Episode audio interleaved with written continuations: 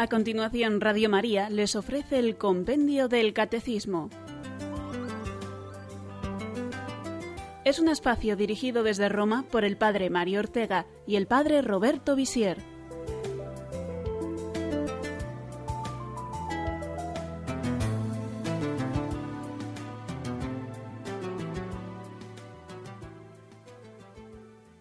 Un saludo a todos los oyentes de Radio María. Bienvenidos al programa sobre el compendio del catecismo. En los micrófonos quien les habla el padre Roberto Visier. Y hoy vamos a tener un programa especial porque vamos a hacer un repaso. Es el segundo repaso que hacemos. En el primero eh, repasábamos todo lo que se refiere al deseo de Dios, a lo que significa creer, al acto de fe y también hablábamos de la revelación de Dios, de la Sagrada Escritura y de la Sagrada Tradición. Pero esta vez vamos a detenernos en los dos primeros artículos del credo. Creo en Dios y creo en Jesucristo. Este es el repaso que vamos a hacer hoy. No hemos terminado todavía nuestro discurso sobre Jesús. Todavía tenemos mucho que decir, tenemos que explicar los misterios de la vida de Cristo incluida la pasión y la resurrección. Pero ah, hoy ya hacemos el resumen de lo que hemos visto, que es sobre todo lo que se refiere al misterio de la encarnación. En este programa vamos a repasar las preguntas del compendio de la 43 a la 100 y haremos especialmente referencia a algunas de estas preguntas, no a todas. Tampoco las vamos a escuchar, porque ya las escuchamos en su momento. Pero sí quiero, antes de comenzar nuestra explicación de hoy, decir cuáles son las preguntas que nos han servido para hacer este resumen sobre eh, la enseñanza de la Trinidad, de la creación, de la caída y del misterio de la encarnación del Verbo. Son las siguientes preguntas. La 44 50, 53, 60, 62, 66, 72, 75, 85, 89 y 95. Todas estas son las preguntas del compendio, y los números del Catecismo Mayor, el Catecismo de la Iglesia Católica, son mm, aproximadamente sin ser totalmente exactos, del 232 al 511. Pero antes de nada, como introducción, vamos a dejar que sea San Pablo el que nos haga su resumen sobre el misterio de la salvación obrado por Dios en Jesucristo. Leemos la carta a los colosenses en el capítulo primero.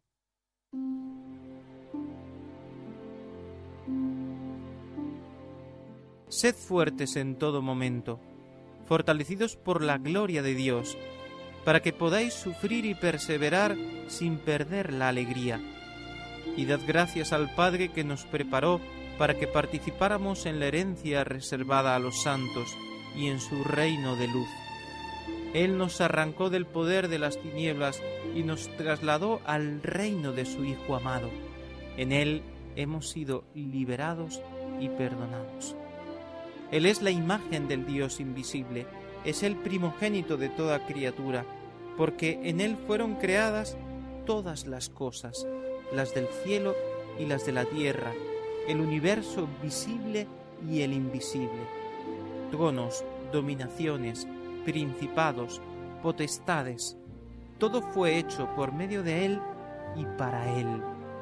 Él existía antes de todo y todo se mantiene en Él y Él es la cabeza del cuerpo, es decir, de la Iglesia, el que renació primero de entre los muertos para que estuviera en el primer lugar en todo.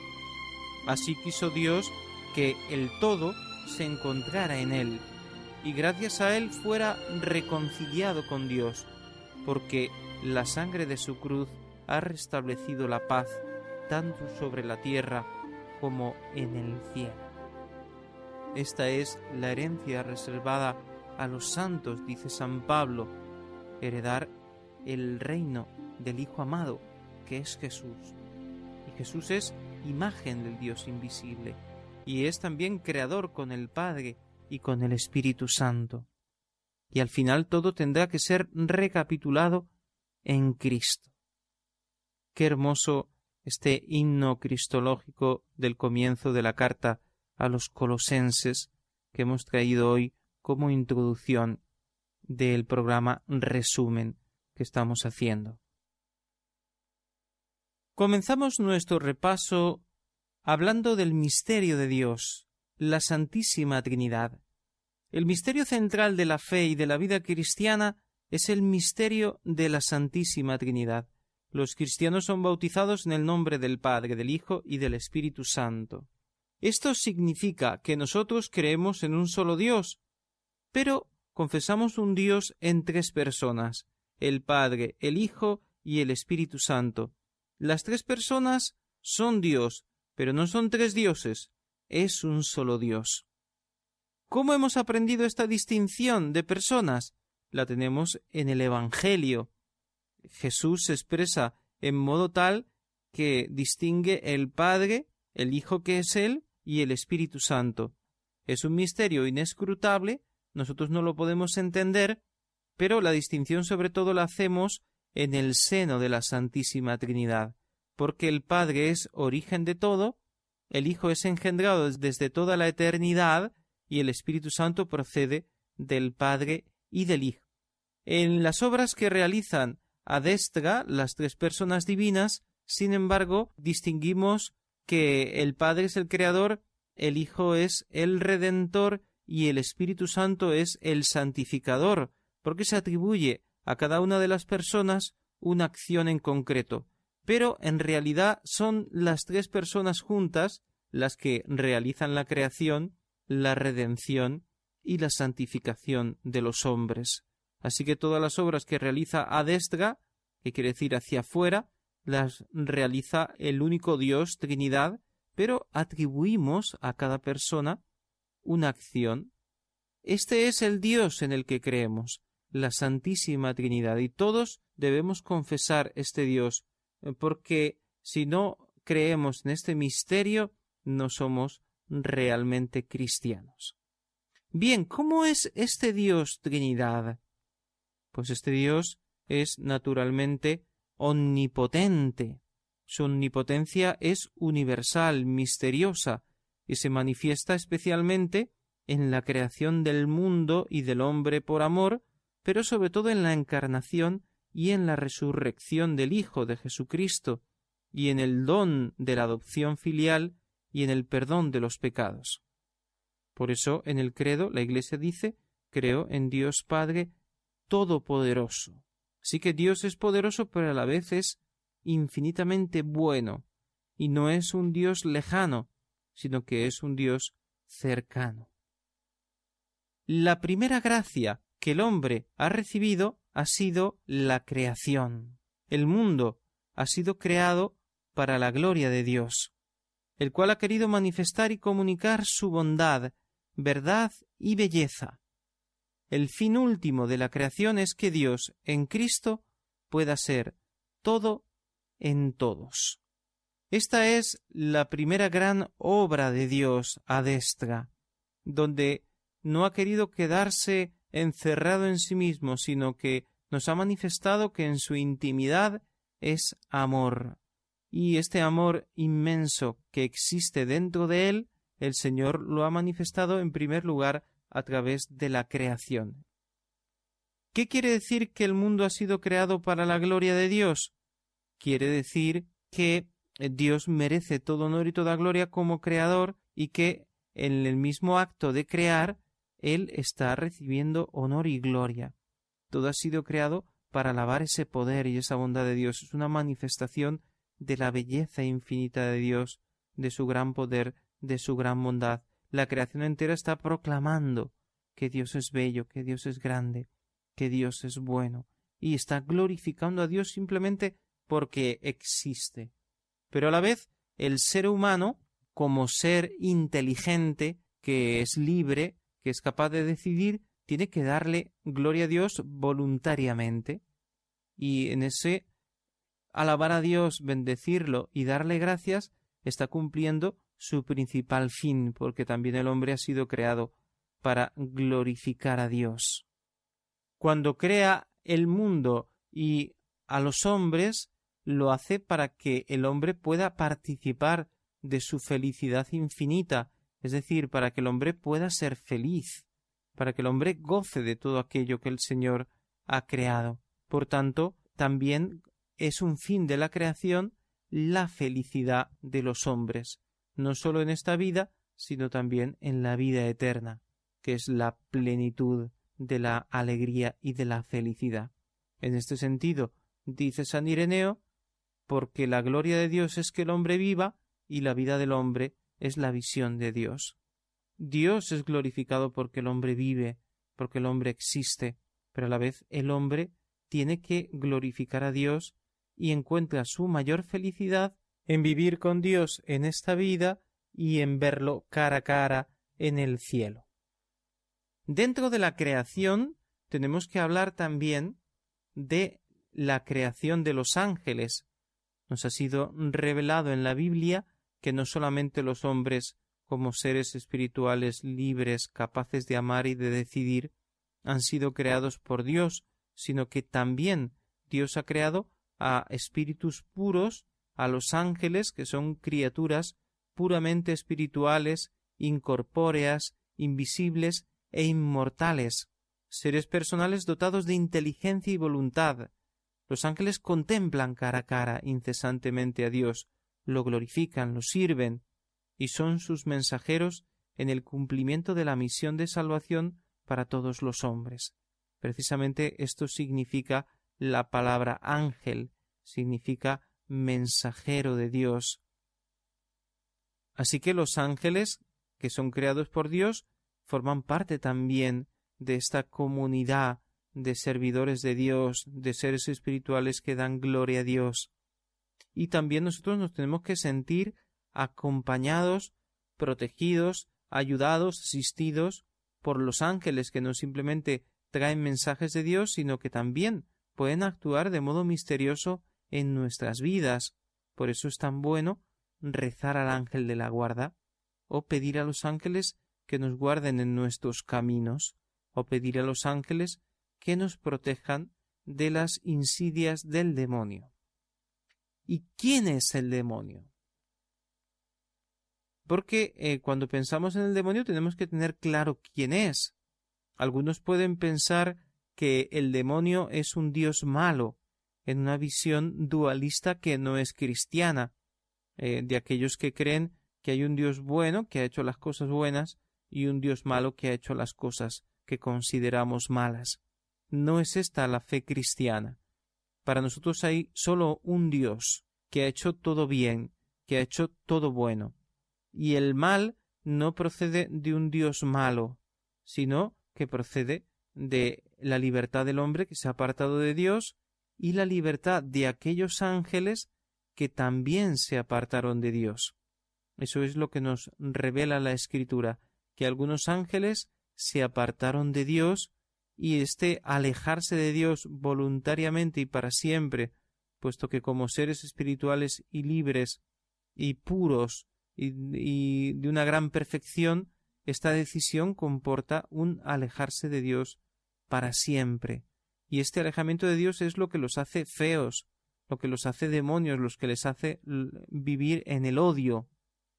Un demonio es un ángel que vive en el odio porque voluntariamente se ha apartado de Dios. Y misteriosamente Dios permite que los demonios tienten a los hombres.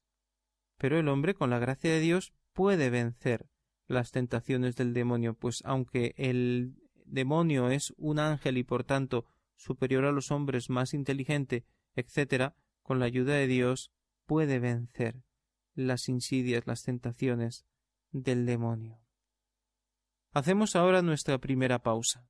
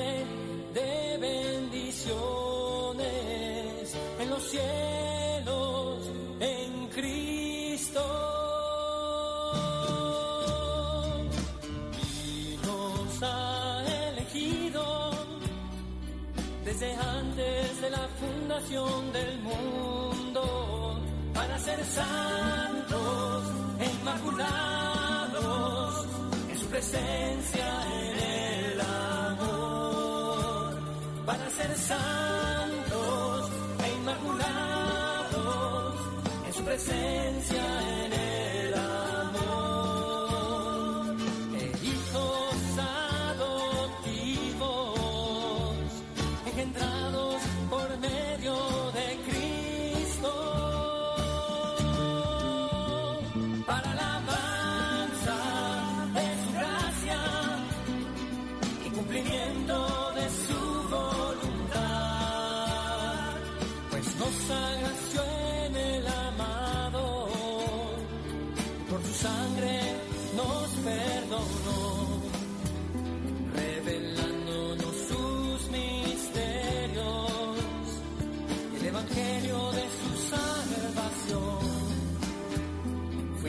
cuidado.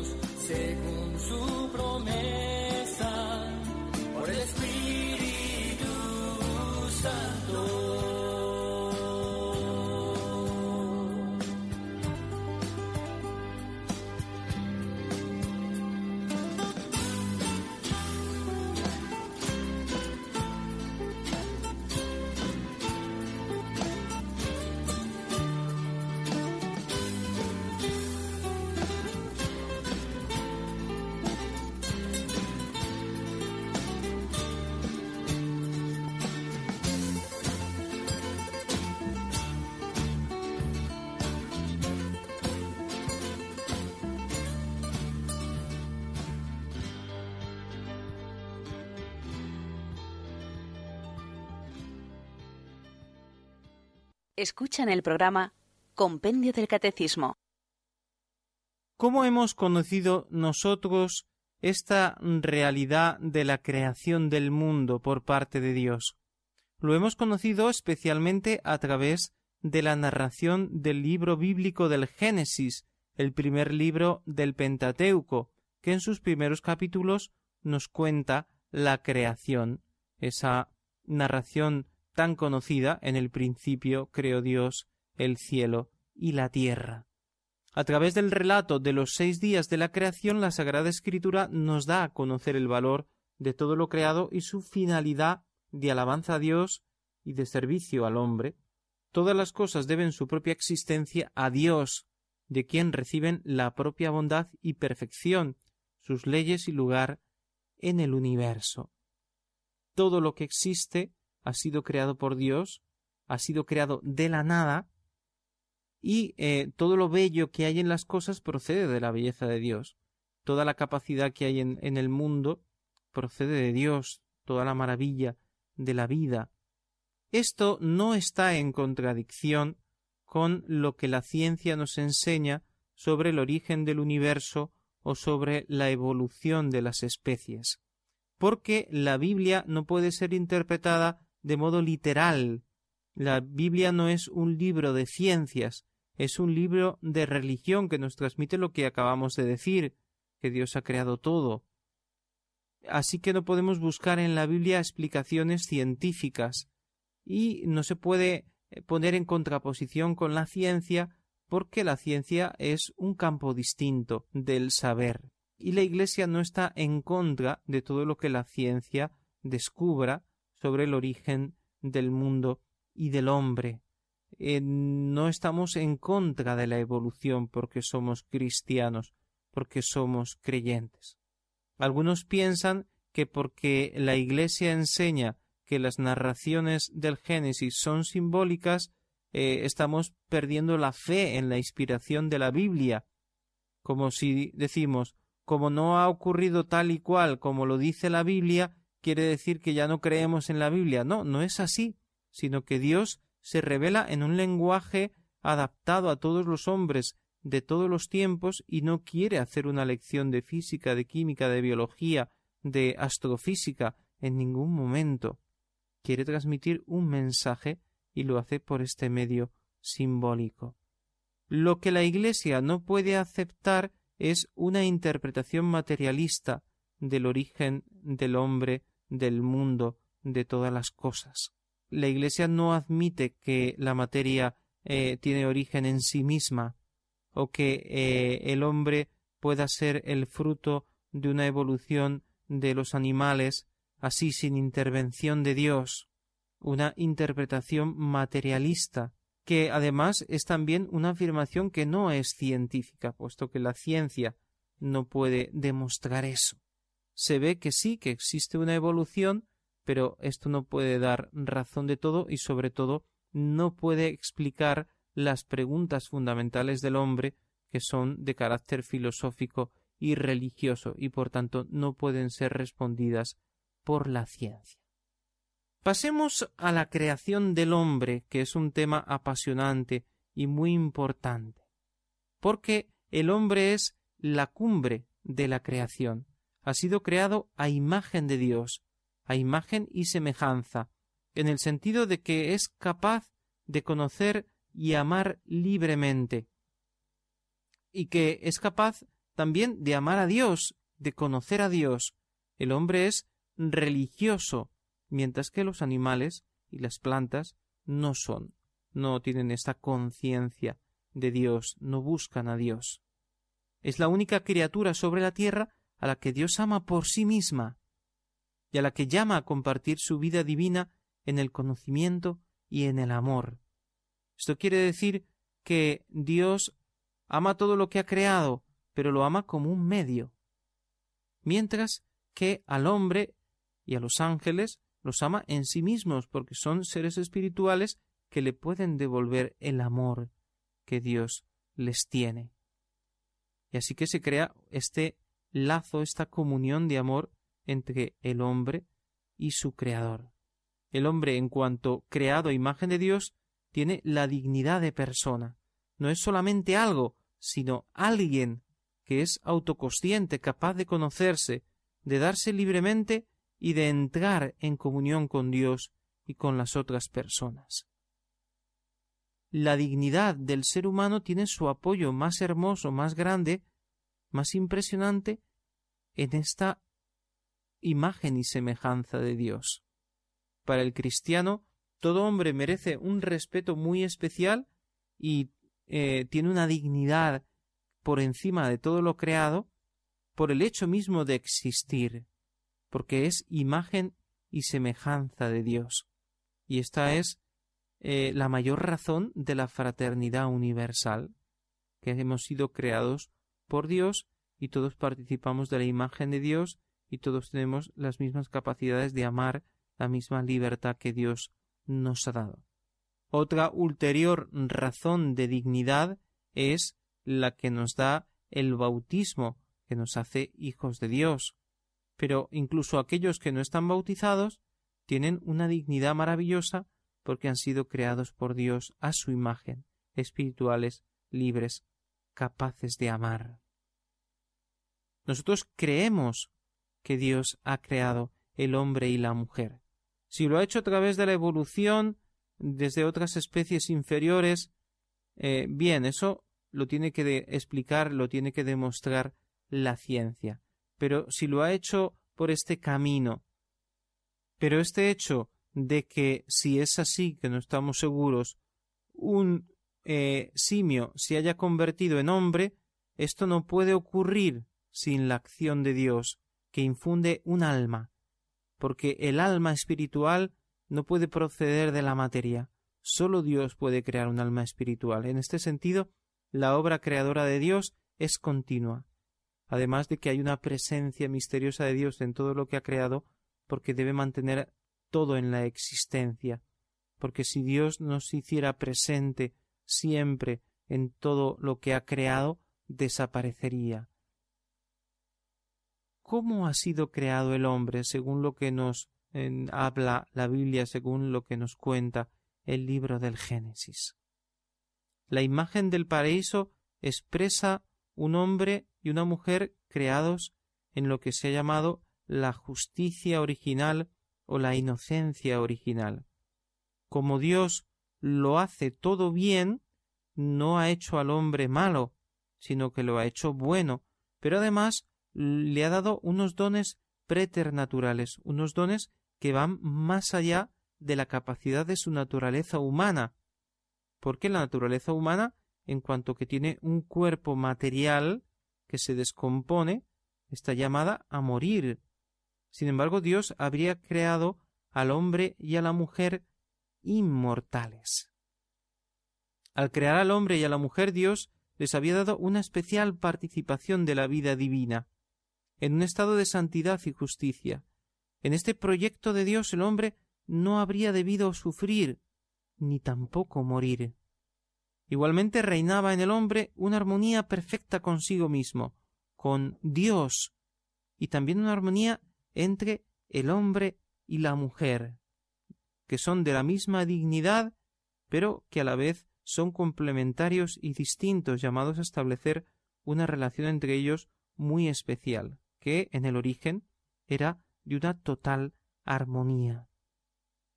Y así, la primera pareja tenía también una relación de armonía total con todo lo creado, con el mundo visible, con todos los animales. No necesitaba un especial esfuerzo para dominar lo que Dios había creado, sino que había una armonía maravillosa. Pero, desgraciadamente, esta armonía y estos dones maravillosos que Dios había puesto en el hombre se rompen con el pecado. Como recuerdan, el libro del Génesis nos cuenta cómo el demonio tienta a Adán y Eva y les propone comer del árbol del conocimiento del bien y del mal. Eva responde no podemos comer de ese árbol. ¿Por qué moriremos? El demonio le responde no moriréis, sino que seréis como dioses. El hombre tentado por el diablo dejó apagarse en su corazón la confianza hacia su Creador, y desobedeciéndole quiso ser como Dios. Y así se quedó sin Dios, y empezó a vivir no según Dios, sino según sus propios caprichos. Así Adán y Eva perdieron inmediatamente, para sí y para todos sus descendientes, la gracia de la santidad y de la justicia originales. Este es el misterio del pecado original, que a la vez es una gran luz que nos ayuda a comprender el origen del mal. Si Dios no ha creado el mal, ¿por qué existe el mal? por culpa de los hombres. Es decir, en algún momento el hombre creado bueno tuvo que pecar, tuvo que apartarse de Dios y aprender a hacer el mal. Pero eso fue una culpa de ellos. ¿Por qué nosotros tenemos que heredar esa culpa? Es un misterio, pero la realidad da la razón a la Biblia. Vemos que los hombres nacen heridos, con un gran deseo de bien, con una capacidad de hacer el bien, con un anhelo de perfección, de belleza, de bondad, pero a la vez inclinados al egoísmo, a la maldad, a la violencia, capaces de realizar pecados terribles, de las guerras, del odio, de promover su propia autodestrucción. Así que vemos en el hombre una semilla de mal impresionante que viene del demonio que ha tentado pero que ha sido algo aceptado por el hombre y que ha eh, señalado, ha marcado, ha herido la naturaleza humana de una vez para siempre. Pero desde el primer momento Dios quiso sanar esta herida y quiso llevar el hombre hacia una restauración de los dones del principio, quizá no en un modo tal como lo recibieron Adán y Eva, en un modo nuevo, pero eh, restaurar esa naturaleza caída del hombre y devolverle la capacidad de hacer el bien y la posibilidad de participar de la visión de Dios y de la vida eterna, de vencer a la muerte. En el estado de naturaleza caída, pero redimida, de lo cual pues hablaremos más adelante, el hombre todavía tiene esa huella del pecado original que llamamos concupiscencia, que es una inclinación al mal, pero puede vencer esta concupiscencia. El hombre continúa muriendo como huella del pecado original, pero a la vez, con la gracia de Dios, puede salvarse. La muerte se convierte en una puerta que nos abre a la vida eterna. Hacemos ahora nuestra segunda pausa.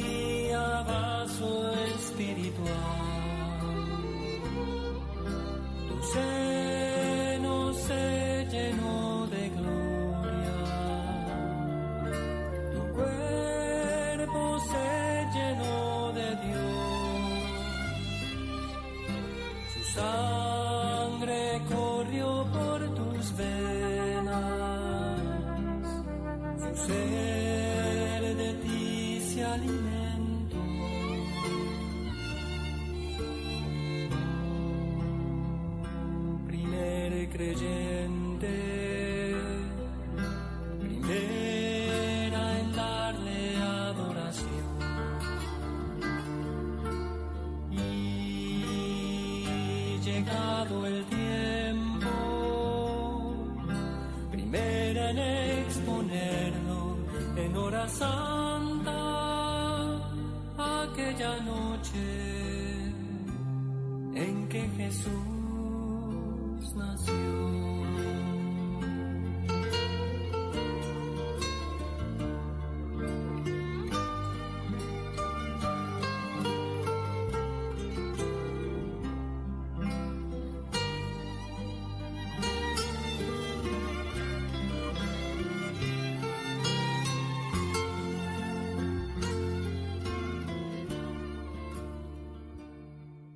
Está usted escuchando Radio María, el programa Compendio del Catecismo. Les habla el padre Roberto Visier. Y antes de la pausa estábamos hablando de la caída, del pecado original de los primeros padres que ha conducido a todas las miserias de la vida de los hombres, el pecado, el sufrimiento, la muerte. Pero que el Señor quiere salvarnos a través de Jesucristo, rescatarnos de esa vida de pecado en la que está sumida la humanidad desde el primer pecado. Y lo hace precisamente a través de la encarnación del Verbo, que es el comienzo del misterio de la redención. El Hijo de Dios se encarnó en el seno de la Virgen María por obra del Espíritu Santo, por nosotros los hombres y por nuestra salvación, es decir, para reconciliarnos a nosotros pecadores con Dios, darnos a conocer su amor infinito, ser nuestro modelo de santidad y hacernos partícipes de la naturaleza divina. Jesús se convierte en ese puente que nos ayuda a cruzar otra vez hacia Dios. Existía el abismo del pecado, o ese río inmenso que atraviesa ese abismo donde los hombres se ahogan en la maldad y en el pecado, y Jesús se ha convertido en el pontífice supremo, en el puente a través del cual podemos salvarnos. ¿Qué significa encarnación?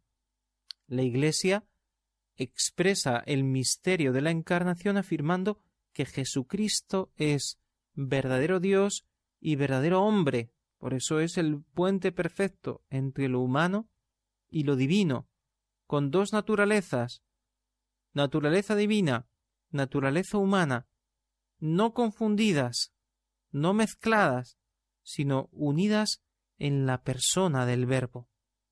Por tanto, toda la humanidad de Jesús, milagros, sufrimientos, su misma muerte, debe ser atribuido a su persona divina, que obra a través de la naturaleza humana que ha asumido.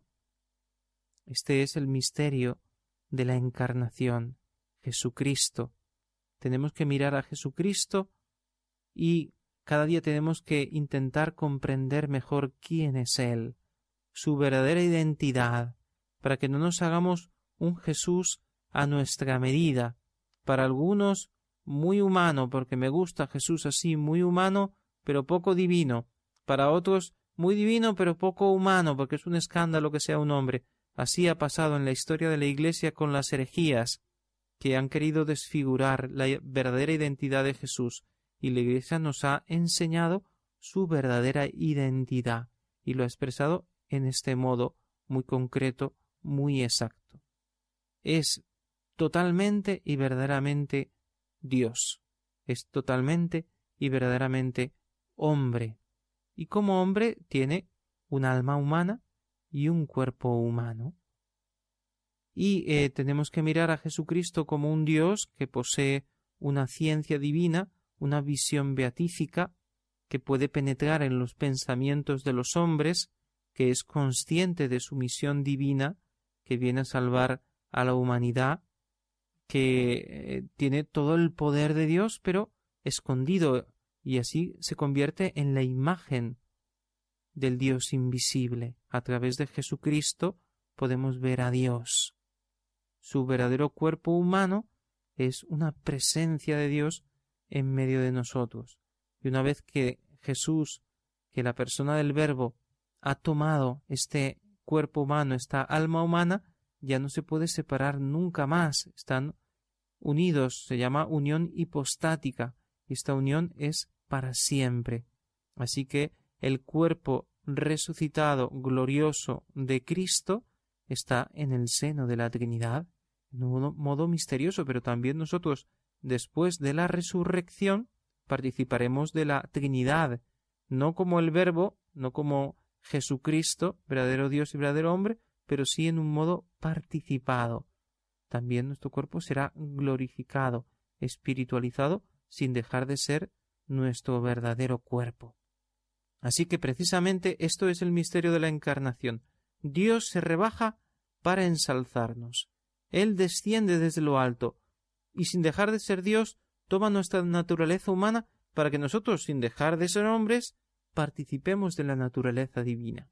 No es que nosotros nos convertimos en Dios, no, sino que participamos en la naturaleza divina, participamos en Cristo de esa gloria del Señor. Lo veremos cara a cara en el cielo. Y un modelo maravilloso de esta acción de la gracia de Cristo, de este fruto de la redención, es precisamente la Inmaculada Siempre Virgen María, Madre de Dios y Madre nuestra. En ella contemplamos el modelo verdadero de lo que debe ser todo cristiano. El modelo fundamental es Jesucristo, pero María, que ha estado admirablemente unida al misterio de la redención de la encarnación, porque el Verbo se ha encarnado precisamente en su seno virginal, es el modelo más maravilloso de lo que es nuestra vocación cristiana. Ella es verdaderamente Madre de Dios porque es la Madre de Jesús. En efecto, aquel que fue concebido por obra del Espíritu Santo y fue verdaderamente Hijo suyo, es el Hijo eterno de Dios Padre, es Dios mismo. Por eso podemos decir, sin temor a equivocarnos, porque además es un dogma de nuestra fe, que María es verdaderamente Madre de Dios. Y de este dogma de la maternidad divina de María eh, nacen todos los demás dogmas marianos, todo lo que creemos y sabemos de la Santísima Virgen María, Madre de Jesús, Madre de Dios. Como ella es Madre de Dios verdaderamente, ha recibido esta misión sublime, por eso Dios la quiso inmaculada desde su concepción.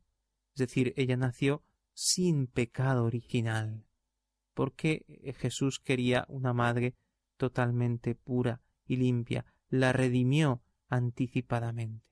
La fe de la Iglesia nos enseña también que María fue siempre virgen, porque después de concebir virginalmente a Jesús en su seno, se mantuvo en este estado como signo de consagración plena a Dios. Y finalmente el Señor quiso premiar esta fidelidad de María con ese don maravilloso de la asunción al cielo en cuerpo y alma. Su cuerpo tampoco experimentó, como el de Jesús, la corrupción del sepulcro, sino que fue resucitado y llevado al cielo, donde está con Jesús, pues reinando con cuerpo y alma, que es un anticipo de la gloria que también nosotros recibiremos en la resurrección. Y María es abogada, intercesora, es ese santo especial, esa santa especialísima que está por encima de los santos, incluso por encima de los ángeles, a la cual podemos acudir para que interceda por nosotros. Y podemos acudir a cualquier santo que está en el cielo porque está con Dios y podemos pedirle su intercesión, mucho más podemos pedir la intercesión de María.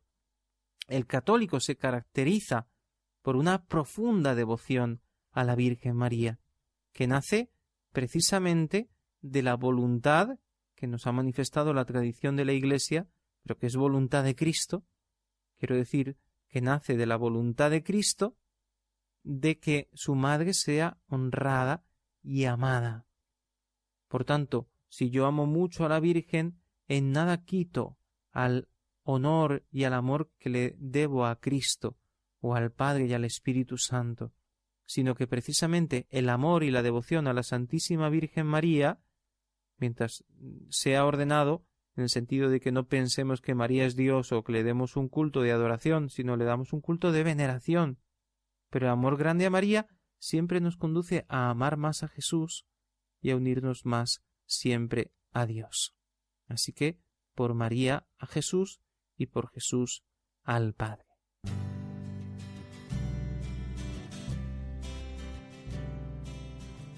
Como conclusión del programa de hoy, simplemente vamos a leer otro pequeño fragmento del mismo capítulo primero de la carta a los colosenses que hemos citado al inicio de nuestro programa y nos sirve como conclusión, de modo que intentamos dejar un espacio amplio hoy a nuestros oyentes para que nos hagan sus preguntas.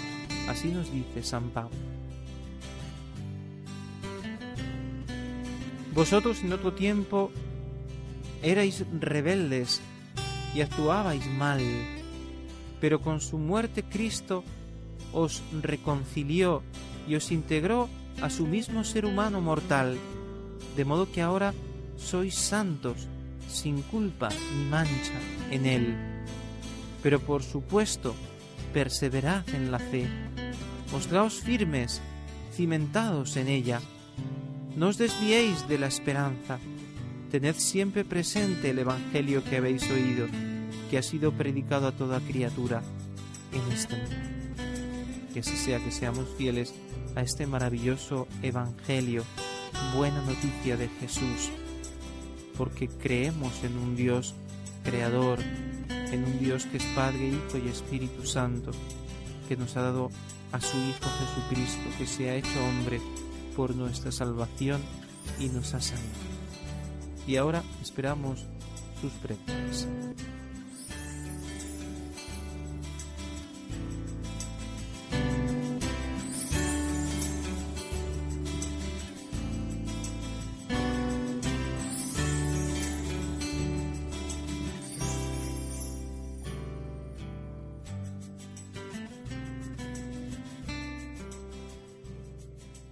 Para participar en directo, 91 153 8550. 91 153 8550.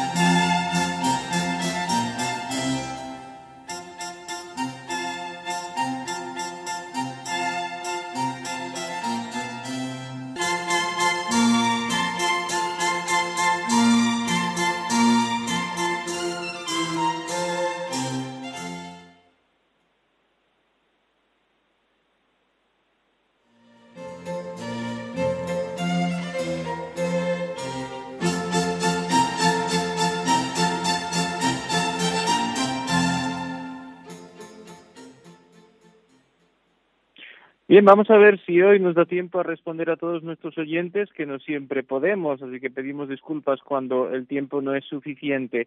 Tenemos una primera llamada. Buenas tardes. Buenas tardes. Parece que se ha caído la llamada. Vamos a ver si me dan otra llamada. Sí, sí. Ah, buenas Tarde. tardes. ¿De dónde llama? Buenas tardes. ¿De dónde llama? Ah, desde Albacete. De Albacete. Muy bien. ¿Cuál es su pregunta? Bueno, mm, padre, ¿cómo, ¿cómo comenzó la Santa Inquisición? ¿Fue culpa de la Iglesia o fue equivocación humana? De... Bien. Me hace una pregunta sobre la Inquisición. La Inquisición es una institución eclesiástica que nace para defender la fe. En ese sentido, podemos decir que la Sagrada Congregación para la Doctrina de la Fe cumple hoy en día esa misión que tenía la Inquisición. Lo que eh, nos trae un mal recuerdo de esta institución eclesiástica es que a veces pues eh, los métodos utilizados de acuerdo con el tiempo en el que se desarrolló pues eh, eran eh, violentos en el sentido de que metían en la cárcel a la gente o en algún caso, aunque son muy pocos los casos probados, pero eh, se podía ejercer la tortura, que era el modo normal de interrogar, interrogar a, a, las, a los acusados en los tribunales también civiles, y, eh, y también pues había condenas a muerte que ejecutaba el brazo secular, el, pero que era la iglesia, eran eh, los no la iglesia, sino ese, ese tribunal, esos sacerdotes encargados, los que tenían que dictaminar la culpabilidad de la persona. Así que algunas personas por eh, culpas de herejía o de brujería, que era entonces pues eh, como pacto con el diablo, eh, que de- donde se realizaban eh, acciones a veces terribles, pues era muy perseguida también incluso por el poder civil. De hecho, fue el poder civil en muchos países de Europa el que quemó muchas brujas y en el caso de la Inquisición hubo algunos pocos casos. Así que es una institución muy controvertida de la cual convenía hablar más ampliamente y no tenemos espacio en esta pregunta para responder, pero eh, en la mentalidad actual y conforme al Evangelio sabemos que no se puede utilizar la violencia para perseguir eh, a los que deforman la fe o para perseguir a los que eh, dan culto al demonio, sino que tenemos que utilizar unos medios razonables que, que sean conformes con la caridad que el Evangelio nos enseña. En ese sentido, el Papa Juan Pablo II en el año 2000 quis- quiso hacer ese acto de arrepentimiento y pidió perdón por esos momentos en el que eh, gente de la Iglesia había utilizado, cristianos, habían utilizado la violencia pa- para perseguir a los enemigos de la fe o para perseguir, por ejemplo, a, a los judíos o a, otros, a otras personas.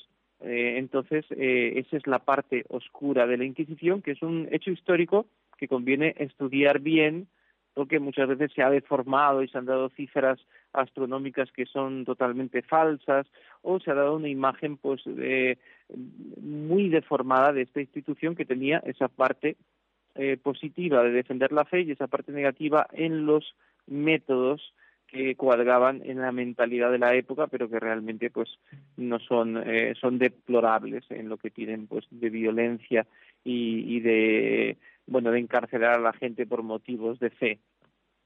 Otra pregunta. Buenas tardes. Sí, buenas tardes.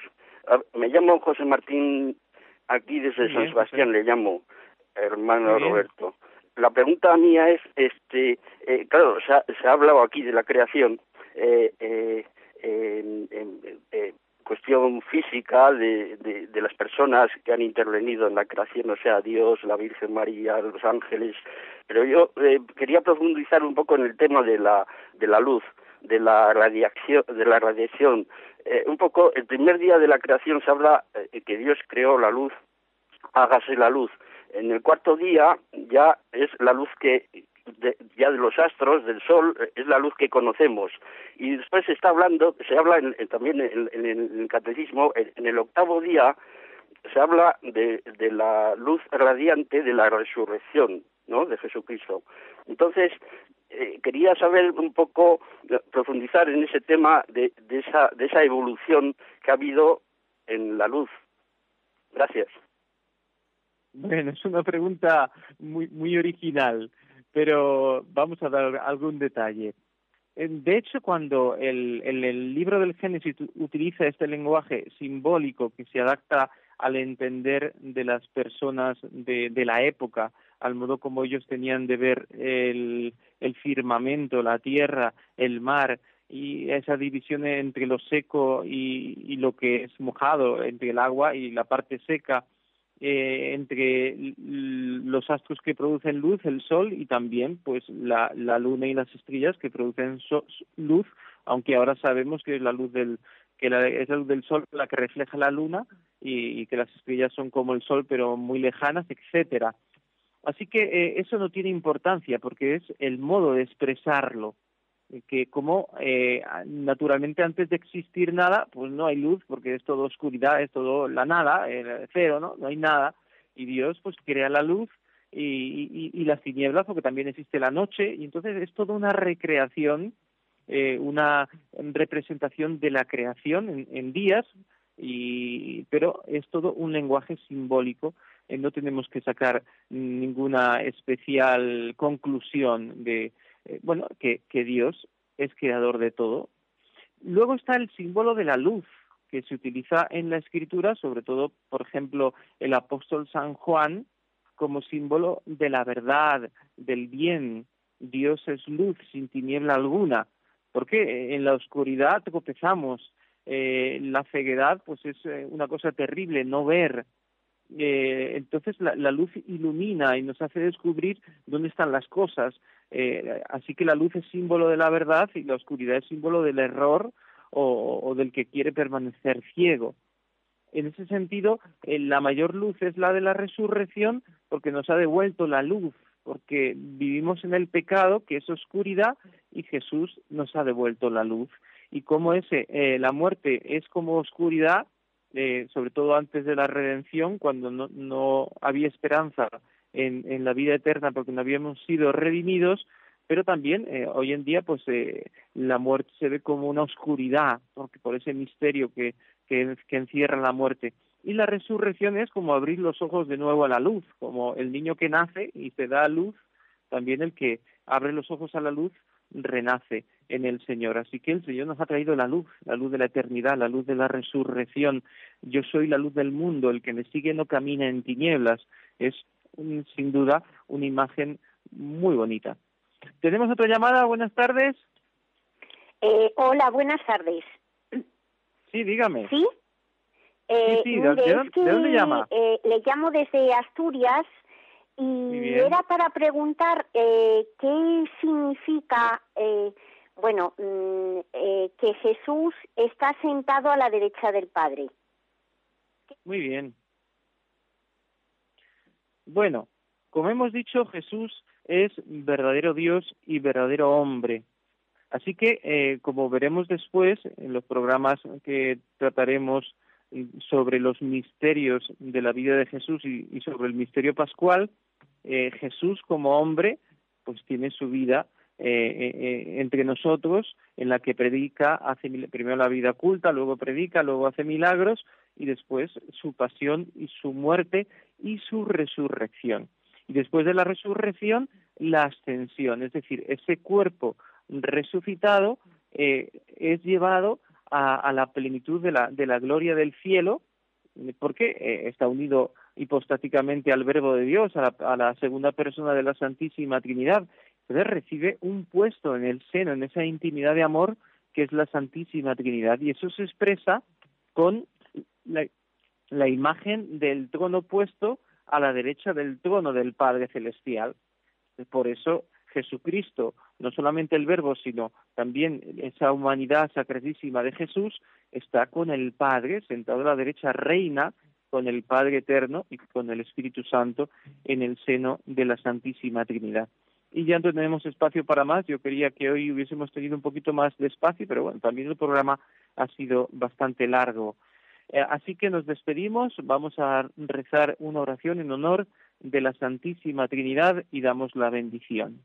Gloria al Padre y al Hijo y al Espíritu Santo, como era en el principio, ahora y siempre, por los siglos de los siglos. Amén. Y la bendición de Dios Todopoderoso, Padre, Hijo y Espíritu Santo, descienda sobre vosotros y os acompañe siempre. Buenas tardes.